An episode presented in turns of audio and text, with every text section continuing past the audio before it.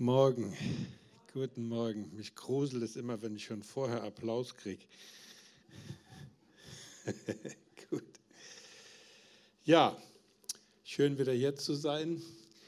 Äh, ihr habt ja mitbekommen, das letzte Mal habe ich gesagt, ich war kurz davor, nach Argentinien zu fliegen. Da war ich dann auch fast drei Wochen. Und äh, es war wirklich die, also die für, die für mich gebetet haben, das hat sich wirklich gelohnt, die Zeit. Also ich hatte noch nie so eine außergewöhnliche Reise und habe noch nie so viel erlebt. Argentinien ist ein hochinteressantes Land. Äh, ich habe, glaube ich, letzte Woche erzählt, um Argentinien zu erklären, folgendes. Ich war samstags mittags unterwegs in einem Stadtteil von Buenos Aires, der heißt Palermo, also für die Italiener Palermo. Und äh, dann an einem Irish Pub vorbei, so eine schwarze Kneipe, irische Kneipe. Guck da rein, da rennen da lauter Leute mit gelben Trikots rum. Ich habe gedacht, gut, Samstagmittag, Fußball, klar. da treffen sich die Fans zum Fußball gucken. Guck nochmal rein. Da war der Irish Pub in dem italienischen Stadtteil von Buenos Aires voller Borussia Dortmund-Fans. Ich habe gedacht, das, das gibt es überhaupt nicht. Argentinische Borussia Dortmund-Fans mit Reus und Hummel zum Rücken und in einem Irish Pub in einem italienischen Stadtteil von Buenos Aires. Also das ist Argentinien. Das ist ein Mischmasch von Völkern, das ist faszinierend.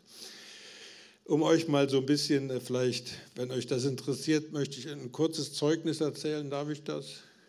Was ich da so erlebt habe. Also es war eine intensive Zeit. 14 Predigten in 16 Tagen und acht Treffen mit Pastoren und Pastorengruppen.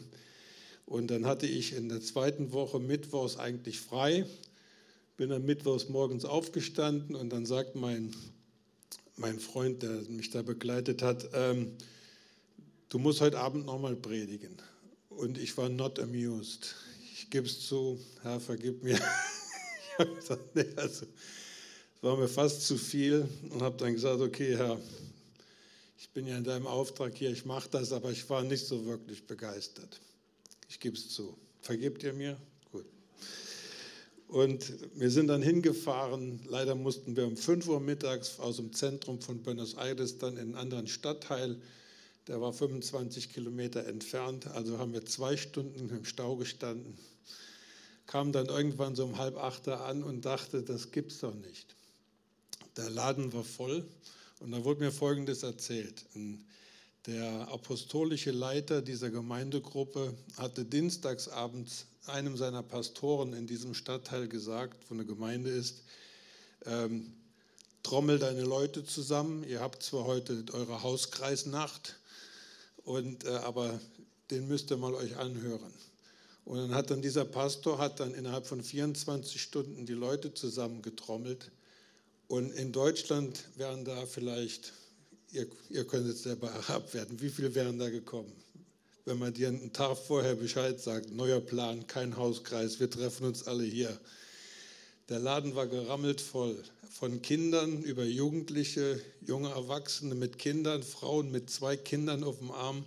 Und am besten war die 91-jährige Oma, die ich dann in meine Predigt noch mit einbezogen habe es war ein, ein, Hunger nach Gott da, wie ich noch nie in meinem Leben, ich habe schon einiges gesehen, aber das habe ich noch nicht gesehen.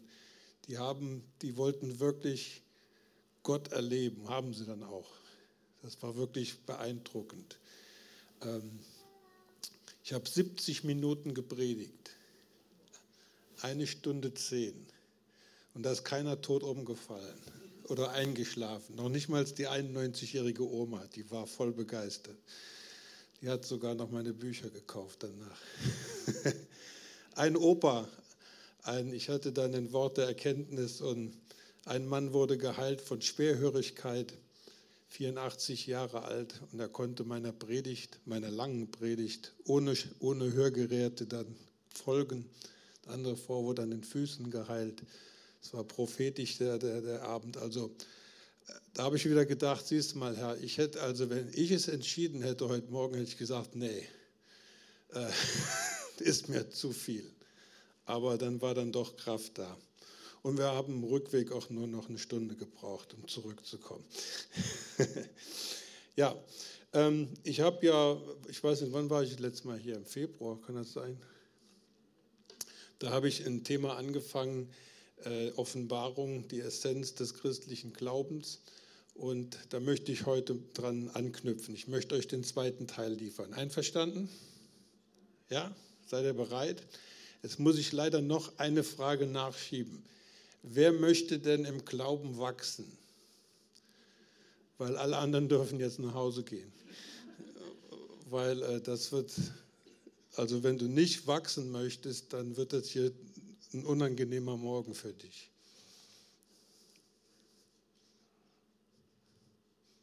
Bleiben alle da, gut. Also, ich habe gewarnt. Ne?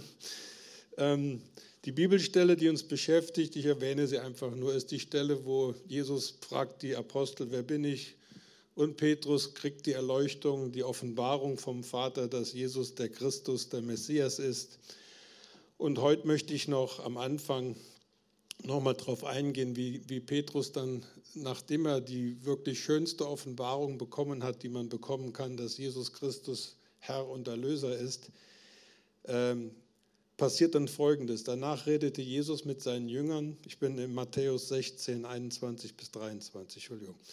Äh, danach redete Jesus mit seinen Jüngern zum ersten Mal offen darüber, dass er nach Jerusalem gehen und dort von den Ältesten, den führenden Priestern und den Schriftgelehrten vieles erleiden müsse er werde getötet werden und nach drei Tagen auferstehen. Da nahm Petrus ihn beiseite, versuchte ihn, versuchte mit aller Macht, ihn davon abzubringen. Niemals, Herr, sagte er, auf keinen Fall darf dir so etwas geschehen. Da wandte sich, äh, Jesus aber wandte sich um und sagte zu Petrus, geh weg von mir, Satan.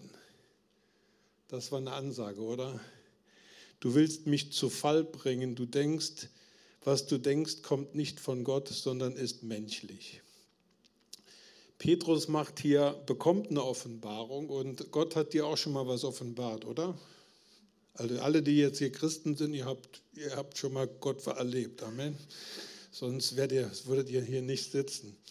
Ähm, Petrus macht zwei fundamentale Fehler hier im Umgang mit einer Offenbarung. In seinem Fall war das jetzt die Offenbarung, dass Jesus der Christus ist. Das kann in deinem Fall was anderes sein. Warum denkt ihr, gibt es auf der Welt über 44.000 Kirchen? Ich meine jetzt Kirchen wie Mennoniten, Baptisten, Methodisten, Pfingstler, andere Wahnsinnige und so weiter. Warum gibt es so viele? Es ist ganz einfach, weil irgendjemand hat irgendwann eine Offenbarung von Gott bekommen über etwas Wahres. Zum Beispiel die Reformatoren im 16. Jahrhundert, die haben nochmal verstanden, man kann vor Gott nur gerecht werden durch den Glauben an Jesus Christus und nicht durch Werke. Das war eine Offenbarung. Aber Gott hat zum Beispiel äh, mit den Reformatoren vor 500 Jahren begonnen, der Gemeinde wieder das zurückherzugeben, was die Gemeinde im Mittelalter verloren hatte. Und er fing an mit mit dieser klaren Botschaft, man kann vor Gott nur gerecht werden, wenn man das Opfer Jesu Christi annimmt und seine Gerechtigkeit wird. Amen. Aber danach wollte Gott weiter offenbaren. Und es passierte das, was in der Kirchengeschichte bis zum heutigen Tag passiert. Die nächste Stufe der Offenbarung wurde von der vorherigen verfolgt. Ja, ich habe das letzte Mal, äh, äh, was habe ich das letzte Mal über Offenbarung gesagt? Offenbarung ist immer progressiv. Es geht immer weiter. Amen. Und am Ende werden wir alles verstehen. Das ist dann Ende der Bibel. Ah, so die, der nächste Stufe nach der Gerechtigkeitslehre war dann, was die Anabaptisten oder die Wiedertäufer gesagt haben, man kann nicht Babys taufen, sondern man muss Gläubige taufen. In Deutschland allein wurden 5000 Täufer hingerichtet. Von wem? Ja, von der letzten Stufe der Offenbarung. Von Luther zum Beispiel. Das heißt, man kann Offenbarung, war es richtig, dass man nur durch Glauben gerecht werden kann? Amen war es richtig, dass man als Gläubiger getauft werden soll und nicht als Baby. Amen. Aber, und so ging es dann weiter. Und fast jede Bewegung, die was Neues hinzugefügt hat, wo Gott wiedergesprochen hat, wurde verfolgt und deswegen haben wir heute so viele Kirchen. Weil anstatt, dass die Kirche verstanden hat, Gott stellt alles wieder her seit Luther und seinen Freunden, haben wir jetzt 44.000 Kirchen auf der Welt, weil jeder hat irgendwie so einen Teil bekommen von der Offenbarung Gottes und denkt dann, ja, dann füge ich das hinzu aber die anderen, die wollen das nicht, also mache ich meinen eigenen Laden auf. Versteht er mich? Nur um mal ein bisschen zu erklären, wo, wo dieser ganze Unsinn herkommt, dass es Pfingstler und Methodisten und Baptisten und so weiter gibt. Das ist jetzt alles nicht so total schlimm. Schlimm ist eben nur, wenn wir alle denken, dass unser, ein, unser Laden die einzige Wahrheit hat. Amen. Weil die, die Schöpfung, in der Schöpfung sehen wir ein, eine Sache ganz deutlich. Gott hat uns so geschaffen, dass wir Menschen und die ganze Schöpfung ist ergänzungsbedürftig. Amen. Es kann niemand für sich alleine existieren. Du brauchst irgendwann, um wirklich Leben zu produzieren, jemand anderen. Ein Mann braucht eine Frau, eine Frau braucht einen Mann, richtig? Und die, die ganze Schöpfung ergänzt sich. Und das Gesamtbild ist das, was dann wirklich Gottes Herrlichkeit ist. Und so sollte es in der Kirche auch sein. Amen. Das ist, habe ich, hab ich euch mal als Abendmahl erklärt? Nee, ich weiß es nicht. Nur mal als Bild. Jesus bricht das eine Brot. Ja? Er nahm das Brot und brach es und gab es dann seinen zwölf Jüngern. Richtig? Habe ich das mal erklärt? Gut, ist ja gut, weil ich, ich rede so viel, deswegen vergesse ich manchmal, wo ich was erzählt habe.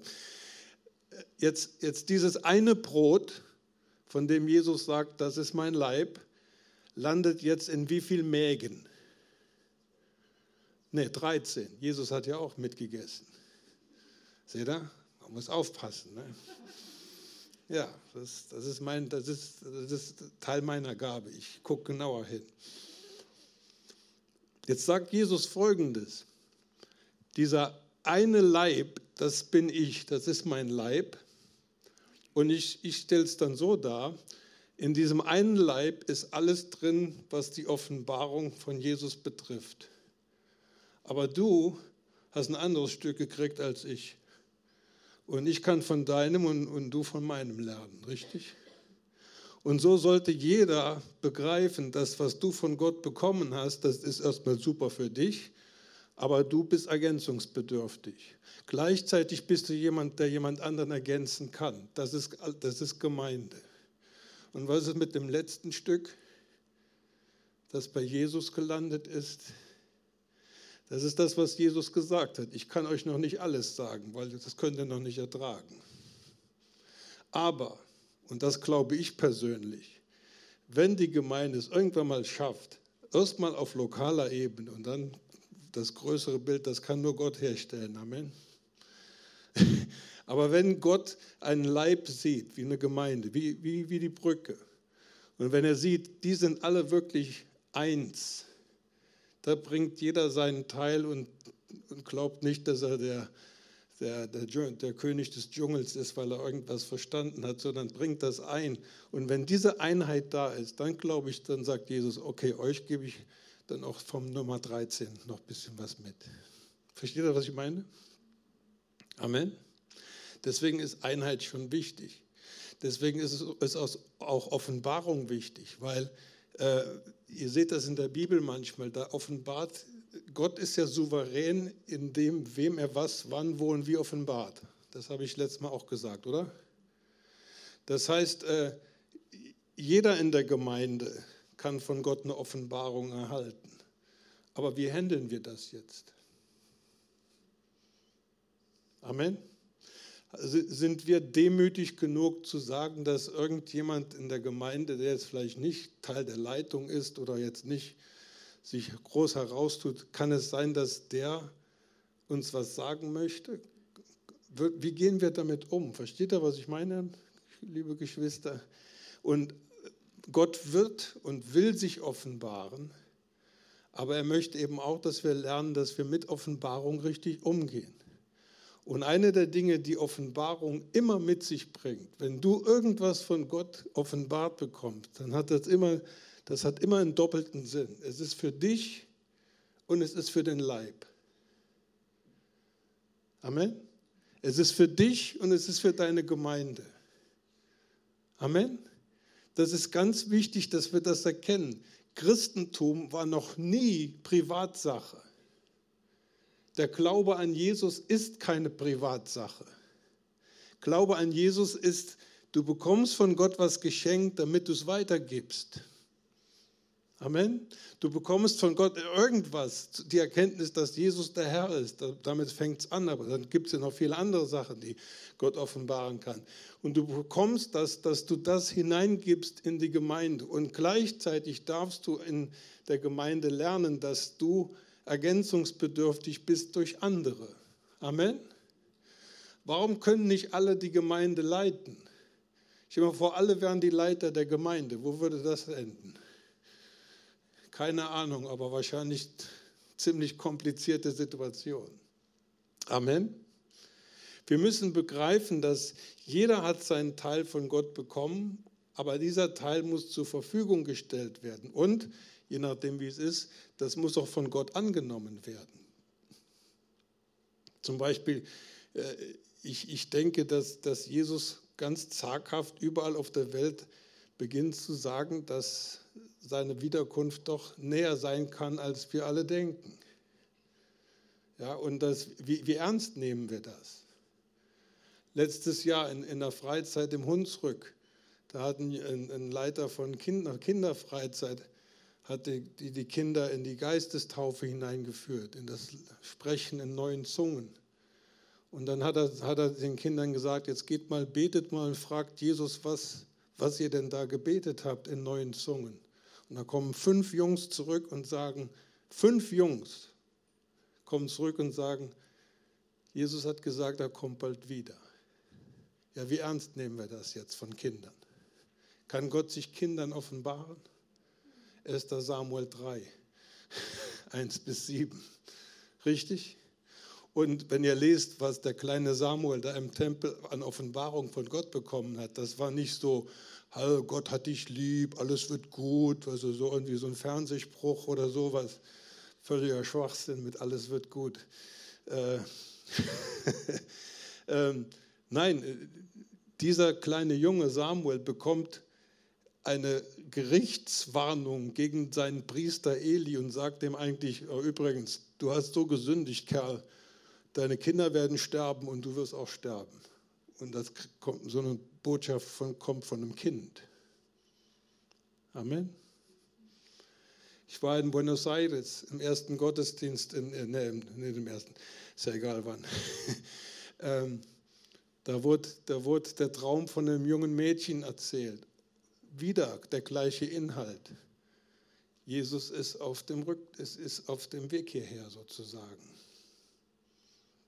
Wie gehen wir damit um?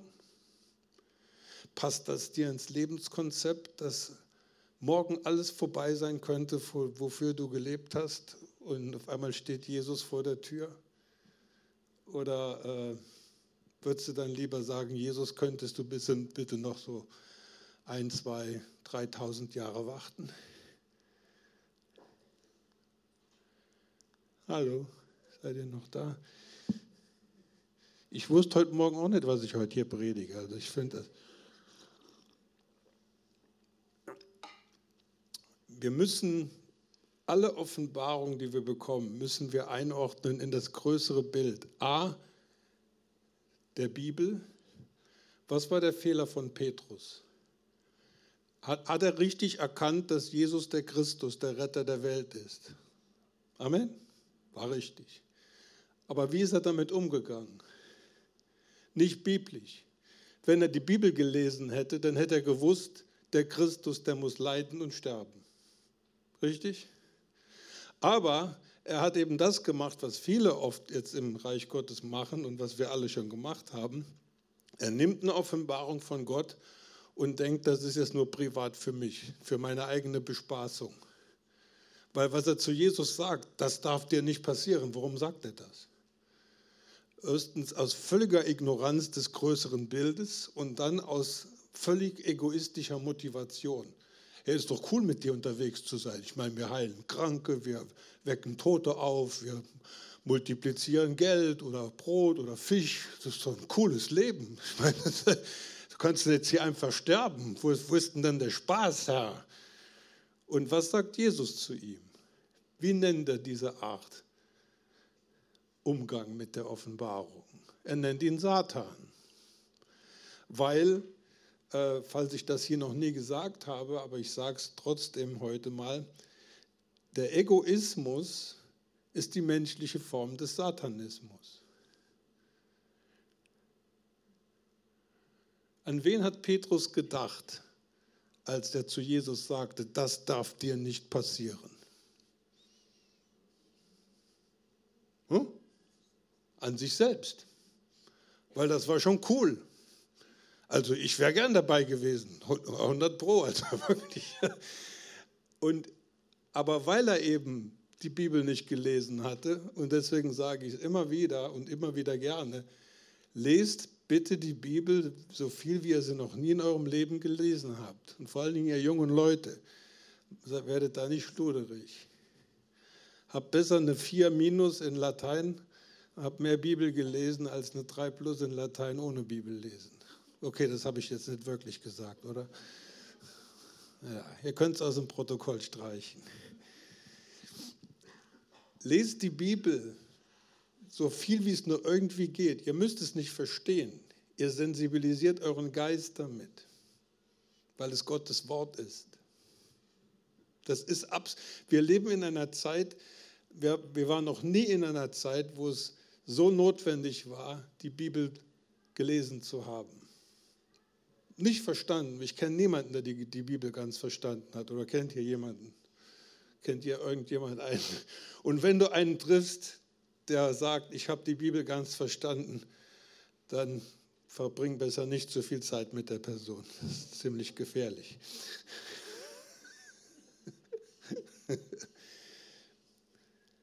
oh, Herr, hilf uns. Zweitens, jede Offenbarung muss in das größere Bild der Gemeinde hineinkommen. Amen. Äh, wir müssen sehen, dass Gott sagt uns Sachen, aber wir dürfen nicht den Gesamtkontext der Bibel vergessen. Zum Beispiel hat Gott vor, zu mir vor ein paar Jahren, vor fünf, sechs Jahren gesagt, ich soll eben mehr lehren und mehr als, als, als äh, Gastprediger oder, oder als, ich soll eben mehr dem breiteren Leib Christi mit meinen Lehren und Predigten dienen. Jetzt hätte ich Folgendes sagen können. Das hat Gott zu mir gesprochen, das mache ich jetzt. Das heißt, ich brauche keine Gemeinde mehr. Wäre das richtig?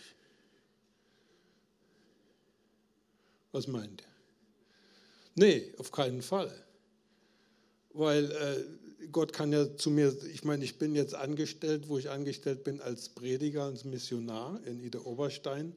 Und ich habe, weil ich werde das manchmal gefragt im Internet, wer bist du überhaupt? Hast du überhaupt eine Gemeinde? Hast du einen Pastor? Ich habe gesagt, ja, mein Pastor heißt Sigurd Klein.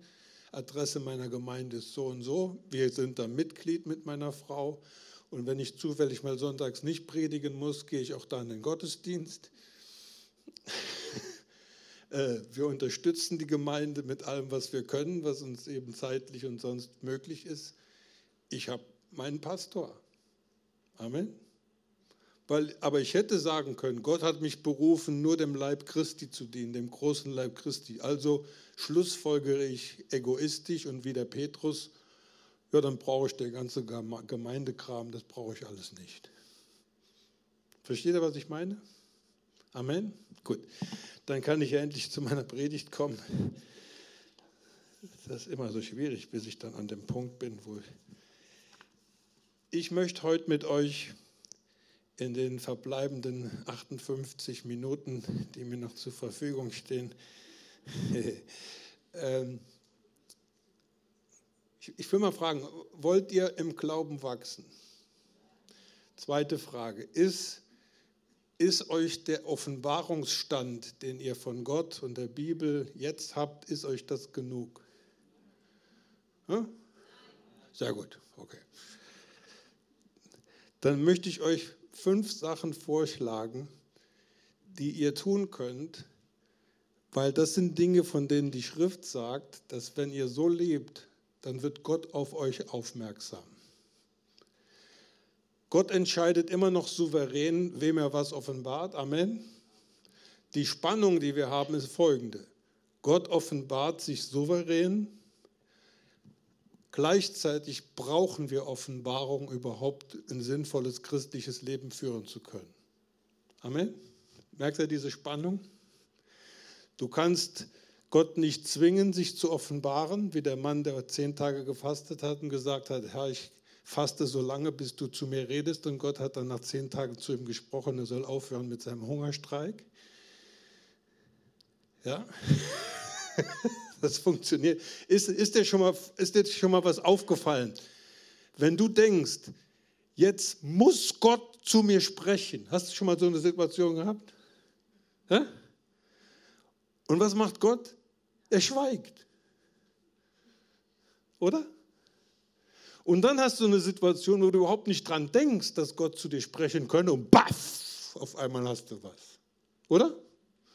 Ja, weil Gott entscheidet eben souverän. Amen. Gleichzeitig denke ich aber, zeigt uns die Bibel, dass es Haltungen gibt, die zu richtigen Handlungen führen, die uns vor Gott irgendwie interessant machen als Kandidat für Offenbarung. Möchtest du ein Kandidat für Offenbarung sein? Vorwärts. Nummer eins. Demut. Die Bibel sagt, dass Gott gibt, widersteht den Hochmütigen und den Demütigen gibt er was? Gnade. Was ist denn eine Offenbarung? Offenbarung ist immer ein Akt der Gnade Gottes, weil verdienen kann man es nicht. Richtig? Das heißt, die erste Grundhaltung, die Gott in dir sucht, ist Demut. Was ist denn Demut? Also in, in Argentinien musste ich das ganz anders predigen, weil die, die verstehen das Wort Demut ganz anders. Demut ist keine Schwäche. Denn Jesus war von Herzen wie demütig. Und Jesus war ja kein schwacher Mann, oder? Ist auch kein schwacher Gott. Das heißt, Demut ist eine Charakterstärke. Demut ist die Haltung, die Gott in unseren Herzen sucht, um Gnade fließen zu lassen. Und Teil der Gnade ist eben, dass Gott sich dir offenbart mit dem, was du hören sollst. Demütige Menschen sind die, die haben genau verstanden, dass sie nur durch Gnade leben können und dass sie sich nicht selbst erretten können. Demütige Christen sind die, die versuchen erst gar nicht irgendwie über Anstrengung Gott irgendwie zu beeindrucken oder noch schlimmer sich zu retten. Demütige Leute haben begriffen, dass der Arme im Geist der ist, der gesegnet ist. Amen. Demut ist aber gleichzeitig eben keine Schwäche, weil Demut ist eben das, Demut muss mit einem weiteren Begriff in Verbindung gebracht werden. Der Demütige ist der, der sich wahrhaftig so vor Gott präsentiert, wie er wirklich ist. Nicht mehr und nicht weniger. Ja? Also wenn zum Beispiel weißt du, dass du Gottes Kind bist, ja?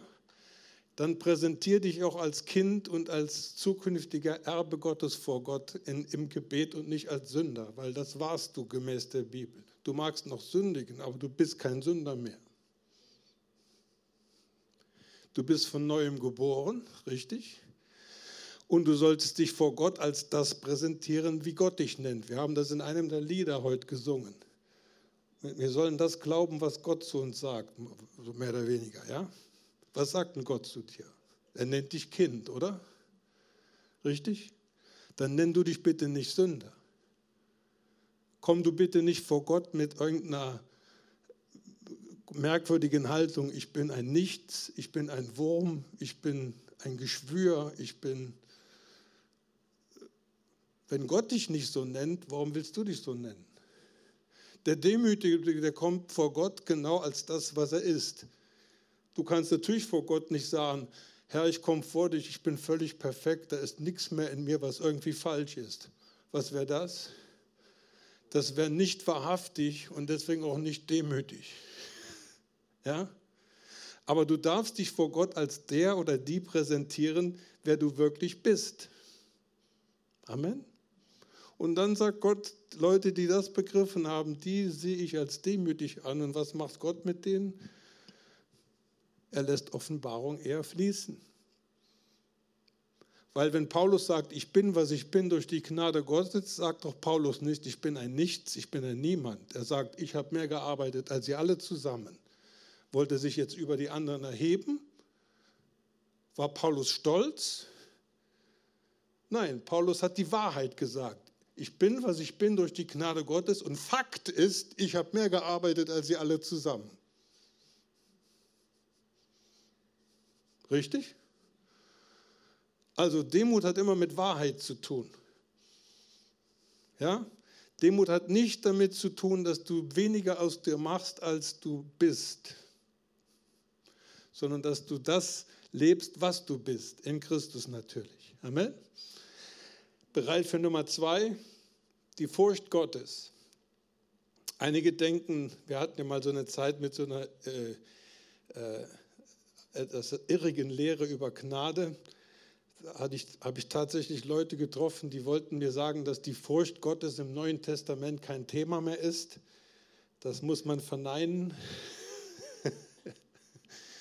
Die Furcht Gottes gilt auch noch für Christen, oder? Ist das fürchterlich? Nee, das ist gut für uns.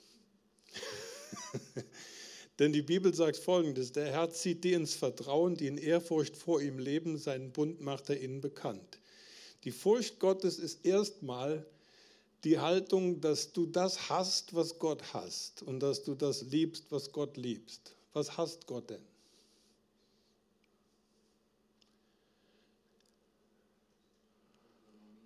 Gott hasst die Sünde.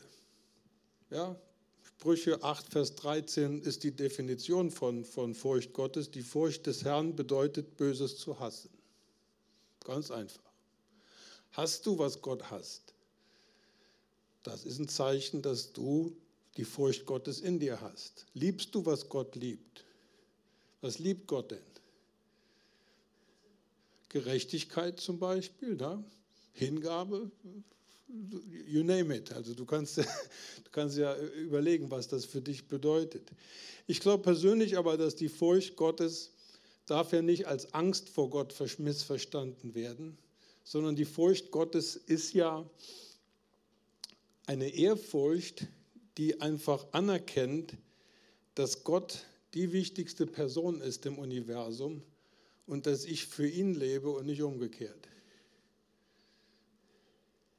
Amen. Die Furcht Gottes ist für mich weiterhin, dass ich mir überlege, was ist denn die Grundmotivation meines Lebens? Zum Beispiel, warum sündige ich nicht? Um nicht in die Hölle zu kommen, das wäre egoistisch, weil ich nur an wen denke? An mich selbst. Aber wenn ich sage, ich sündige nicht, weil ich Gottes Herz bewahren möchte und Gott hat ein Herz, was verletzt werden kann und was verletzt wird durch Sünde, dann habe ich eine ganz andere Motivation zum Nichtsündigen. Amen. Und, und das, das müssen wir einfach mal fragen. Du musst einfach mal mit Gott reden. Red mal mit Gott über deine Sünden. Und zwar so, dass dein Gespräch zustande kommt, dass, dass, er mehr, dass du mal spürst, was das mit ihm macht. Wir, wir, wir, wir von uns sehen Gott so weit weg, wir denken, der hat gar keine Gefühle. Ja, wenn du welche hast, dann muss Gott auch welche haben, weil du bist in seinem Ebenbild geschaffen. Amen. Warum können wir trauern, lachen, weinen, uns freuen, genervt sein? Wusstet ihr, dass Gott genervt sein kann? Oh ja, der kann sehr genervt sein. Der kann auch sauer werden. Einer meiner, einer, ein Psalm sagt so etwas Wunderschönes wie, Gott zürnt jeden Tag gegen den Ungerechten. Gott ist nicht irgendwie ein Stein oder ein Konstrukt, was völlig emotionslos da in dem, in dem Äther rumschwirrt. Nein, Gott ist der Vater. Er ist eine Person, der fühlt, der hat ein Herz. Ihr könnt die Bibelstellen nachlesen. Und unser Verhalten hat einen Einfluss auf Gottes Herz. Amen. Und Deswegen, die Furcht Gottes hat damit zu, zu tun, aus welcher Motivation heraus lebe ich denn? Geht es nur um mich oder geht es um ihn? Die Bibel sagt folgendes, wenn du ihn an erste Stelle setzt, dann kommt alles andere automatisch. Ja, aber die Priorität sollte da sein. Drittens, in Apostelgeschichte 10 haben wir einen Mann, der kein Christ war, noch nicht bekehrt, Cornelius, ein römischer Hauptmann, und er bekommt eine der größten Offenbarungen des, der Apostelgeschichte. Er wird gerettet, er wird vom Heiligen Geist erfüllt, spricht in Zungen, alles in einem Paket. Und äh, das Interessante ist, was hat denn Cornelius getan, dass Gott auf ihn aufmerksam wurde? Die Bibel sagt folgendes. Der Engel kommt zu diesem Mann, Cornelius, und sagt unter anderem folgendes. Deine Gebete und deine Almosen sind hinaufgestiegen zum Gedächtnis vor Gott. Cornelius hatte ein barmherziges Herz. Er hat sich um die Armen gekümmert. Betreibst du aktiv und bewusst Barmherzigkeit mit Leuten, denen es schlechter geht als dir? Kennst du Leute, denen es schlechter geht als dir? Ich kenne so ein paar Milliarden. Also nicht persönlich, aber. ähm, jetzt darf man natürlich nicht anfangen, ich helfe jetzt den Armen und dann kriege ich Offenbarung. Also das ist dann eine Gleichung. da sagt Gott wieder, nee, nee, nicht mit Hintergedanken bitte. Aber Gott segnet jemanden, der ein wirkliches Herz für die hat, die bedürftig sind. Amen. Und das ist etwas, das kann jeder von uns tun. Muy bien. Nummer vier. Gehorsam sein im Kleinen, ganz besonders im Umgang mit Geld. Ihr werdet es nicht glauben, aber eine der größten Probleme vieler Christen ist es, dass sie einfach nicht wissen, wie man mit Geld umgeht und dass sie vor allen Dingen nicht wissen, dass ihr Umgang mit Geld einen direkten Einfluss auf ihre Qualität ihrer Gottesbeziehung hat. Schon mal gehört? Wenn nicht, willkommen. Es gibt niemanden in der Bibel, der mehr über Geld geredet hat als Jesus. Niemanden. Geld ist ein Thema im Neuen Testament, und in Lukas 16, die Verse 1 bis 13, gibt Jesus uns ein Gleichnis, wo es knallhart um Geld geht. Und ich lese euch mal nur den Teil vor, der für heute relevant ist. Seid ihr noch dabei? Wer ist jetzt schon, wer bereut es jetzt schon geblieben zu sein? Hört mal zu. Das ganze Gleichnis, das ist zu lange zum Lesen, lest es mal euch mal durch. es geht um Geld. Und jetzt redet Jesus folgendes in Vers 10 bis 12. Wer in den kleinsten Dingen treu ist, was sind die kleinsten Dinge in diesem Gleichnis? Geld. Amen. Wer in den kleinsten Dingen treu ist, ist auch in den großen treu. Wer in den kleinsten Dingen nicht treu ist, ist auch in den großen nicht treu. Wenn ihr also im Umgang mit dem unrechten Mammon, wer ist das? Nicht treu seid, wer wird euch das wahre Gut anvertrauen? Was ist denn das wahre Gut? Ist das mehr Geld? Mit Sicherheit nicht. Wir, wir müssen hier äh, vorsichtig sein, wie wir die Bibel lesen diese, dieser, dieser Satz im geringsten treu kommt ja auch in Matthäus 25 in, in, der großen, in dem großen Gleichnis der Talente vor. Wie viel war denn ein, da, da wird gesagt, einer kriegt ein Talent, einer kriegt zwei und einer kriegt fünf. Erinnert ihr euch?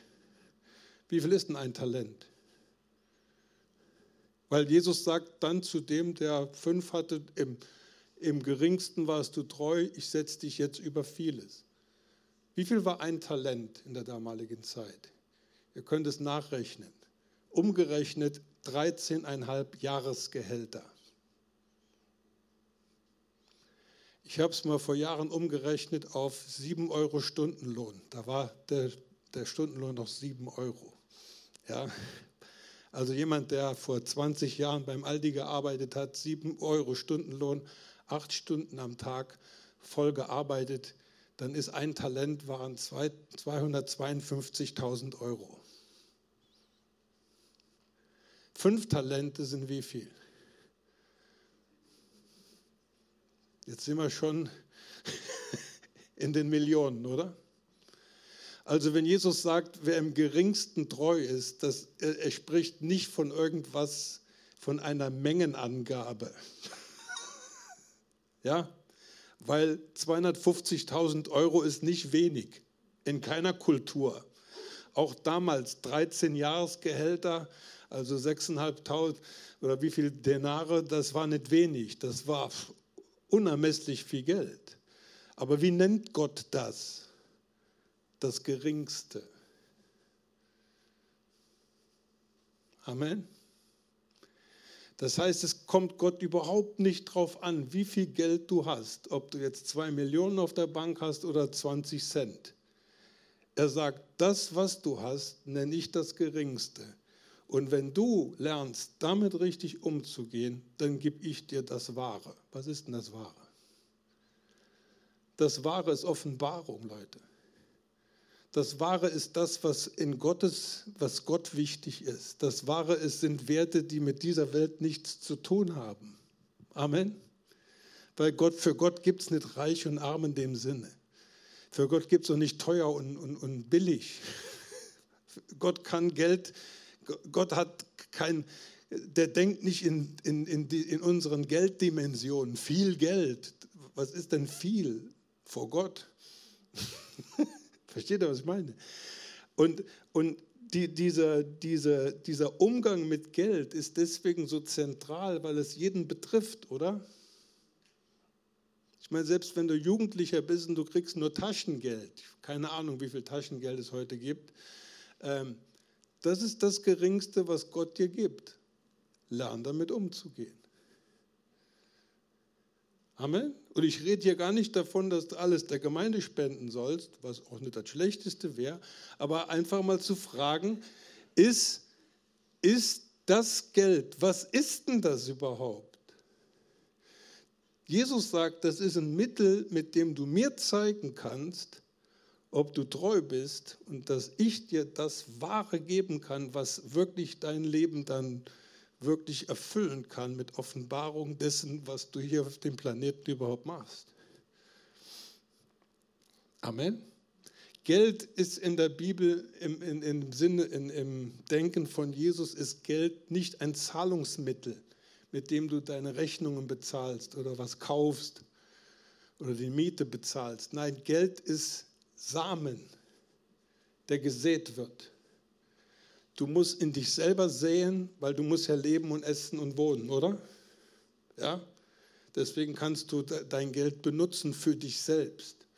Aber du musst das Geld auch so sehen, dass es säen kann in die Ewigkeit hinein.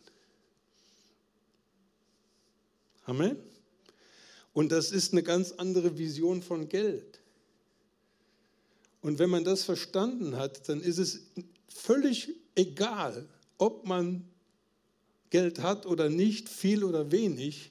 Du wirst immer in der Ökonomie des Reiches Gottes unterwegs sein. Ich habe schon mehrfach in meinem Leben erlebt, wo ich auf Null war. Ich lebe immer noch. Ich habe Situationen gehabt, da wusste ich nicht, wie ich am nächsten Tag die, die, die Milch, das Milchpulver für meine Kinder bezahlen sollte. Aber am nächsten Tag haben meine Kinder Milch gehabt. Versteht ihr das? Aber wenn man Gott, Gottes Ökonomie verstanden hat, dann, dann lebst du, du lebst völlig losgelöst von dieser weltlichen Wirtschaft und wirtschaftlichen und Konjunktur. Du kannst konjunkturunabhängig wirtschaften. Warum? Weil du weißt, Geld ist nur etwas, eine, ein Same, den ich sehen kann, damit Gottes Reich in mir und durch mich gebaut wird. Es geht ja noch weiter. Ihr seid noch nicht fertig. Tut mir leid. Ähm, wenn ihr das nicht treu verwaltet, jetzt hört mal, wie Gott, wie Jesus Geld nennt Guck mal nach, wie viel Knete du im Portemonnaie hast im Moment. Pass mal auf, was Jesus über deine Knete sagt. Wenn ihr das nicht treu verwaltet, was euch doch gar nicht gehört,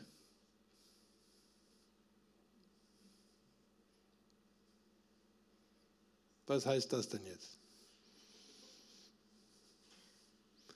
Du dachtest, du hättest 20 Cent am Konto. Nee, sie sind ja geliehen worden von ihm. Und dann kommt der letzte Satz. Wer wird euch dann euer wahres Eigentum geben?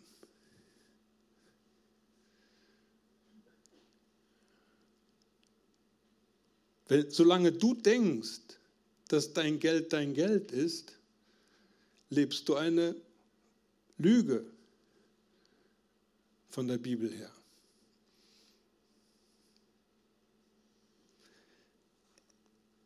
Ich trinke mal einen Schluck. Bei, bei euch wird der Mund jetzt so trocken. Ne?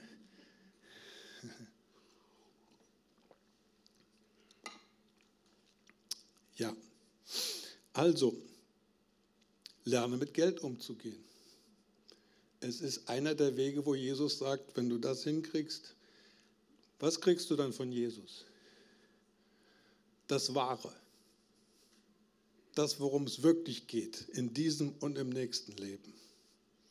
Amen. Ich habe noch einen Punkt. Habt ihr noch Kraft? Der ist netter.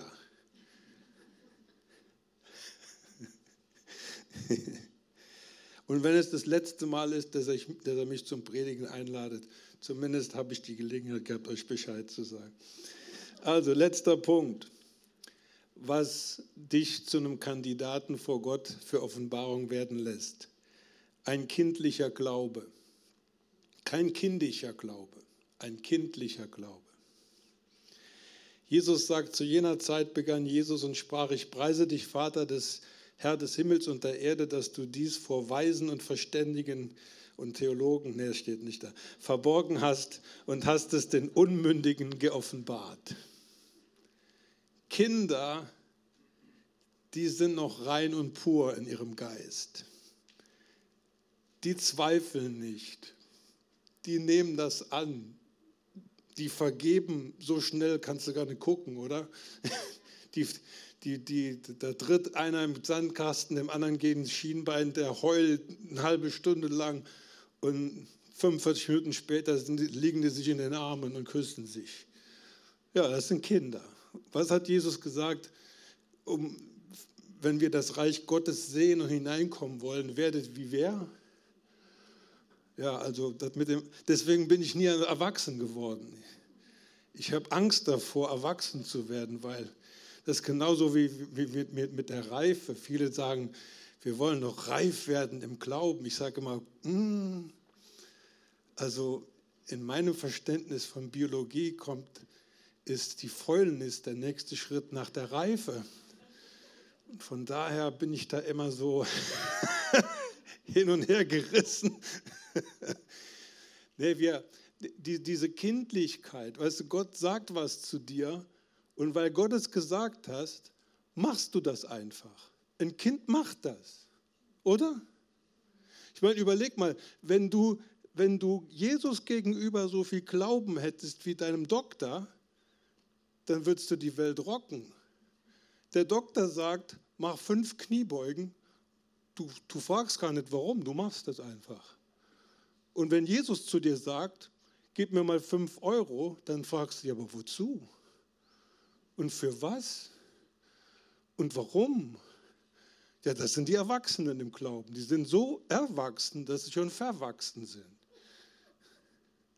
Also das, die kommen gar nicht weiter, weil, weil, weil äh, Jesus sagt etwas und erwartet einfach kindlichen Glauben. Amen. Ja, wenn Jesus sagt, gib, äh, hast du schon mal ein Auto verschenkt? Warum nicht? Ja, gut, wenn Jesus es noch nicht gesagt hat, dann soll man sowas nicht machen. Aber äh, wo, wo wäre das Problem? Und ihr seht, Erwachsene fangen dann an zu denken, ja, die fangen an zu rechnen.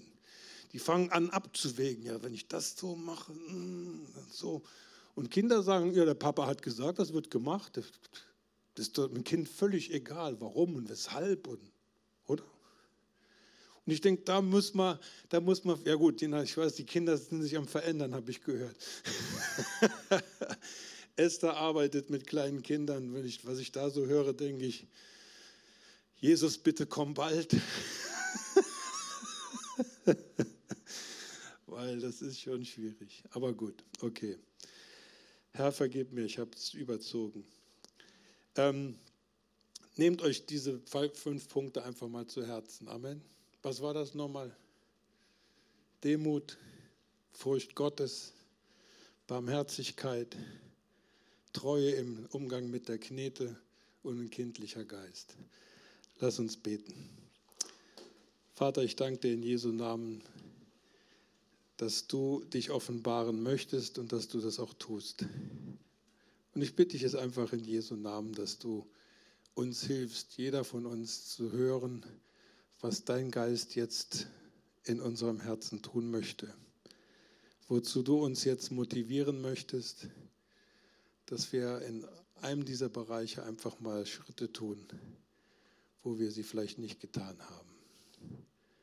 Danke, Herr, für dein Wort und danke, Herr, für die guten Pläne und Gedanken, die du einfach für uns hast. In Jesu Namen danke, Vater. Amen. Dann lass uns noch ein Liedlein zusammen singen.